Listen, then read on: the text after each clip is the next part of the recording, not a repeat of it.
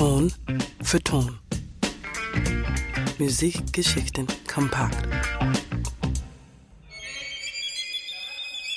Musik ist eine universelle Sprache und oft auch Ausdruck des Protests.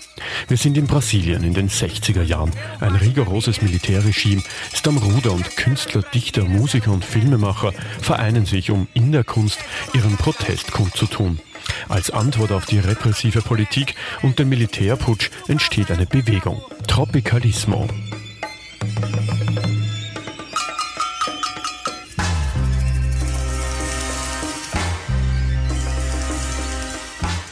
Bewegung des Tropicalismo entsteht in den frühen 60ern und findet kurz darauf auch in der brasilianischen Musikszene Gehör.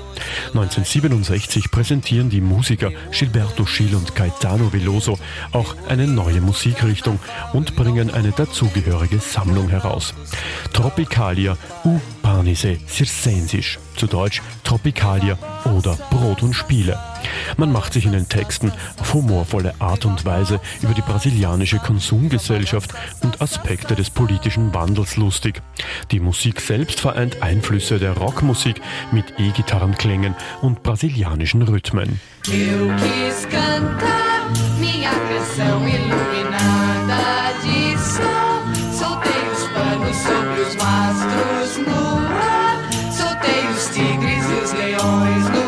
brasilianischen Militärregierung sind die Tropicalistas ein Dorn im Auge.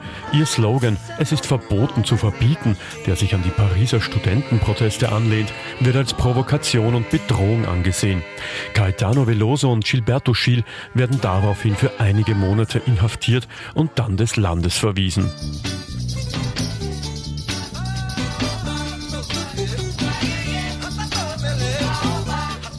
Die Künstler bleiben vier Jahre im Exil in London und schreiben ihre Songs von dort aus, die daraufhin von anderen brasilianischen Musikern wie etwa Chico Barque, Gal Costa oder Nara Leao aufgenommen werden.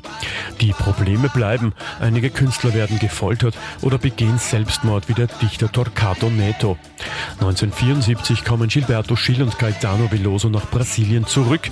Der Musikstil hat zu diesem Zeitpunkt bereits weltweit Bekanntheit erlangt und wird von Leuten wie Paul Simon Oder David Byrne aufgegriffen.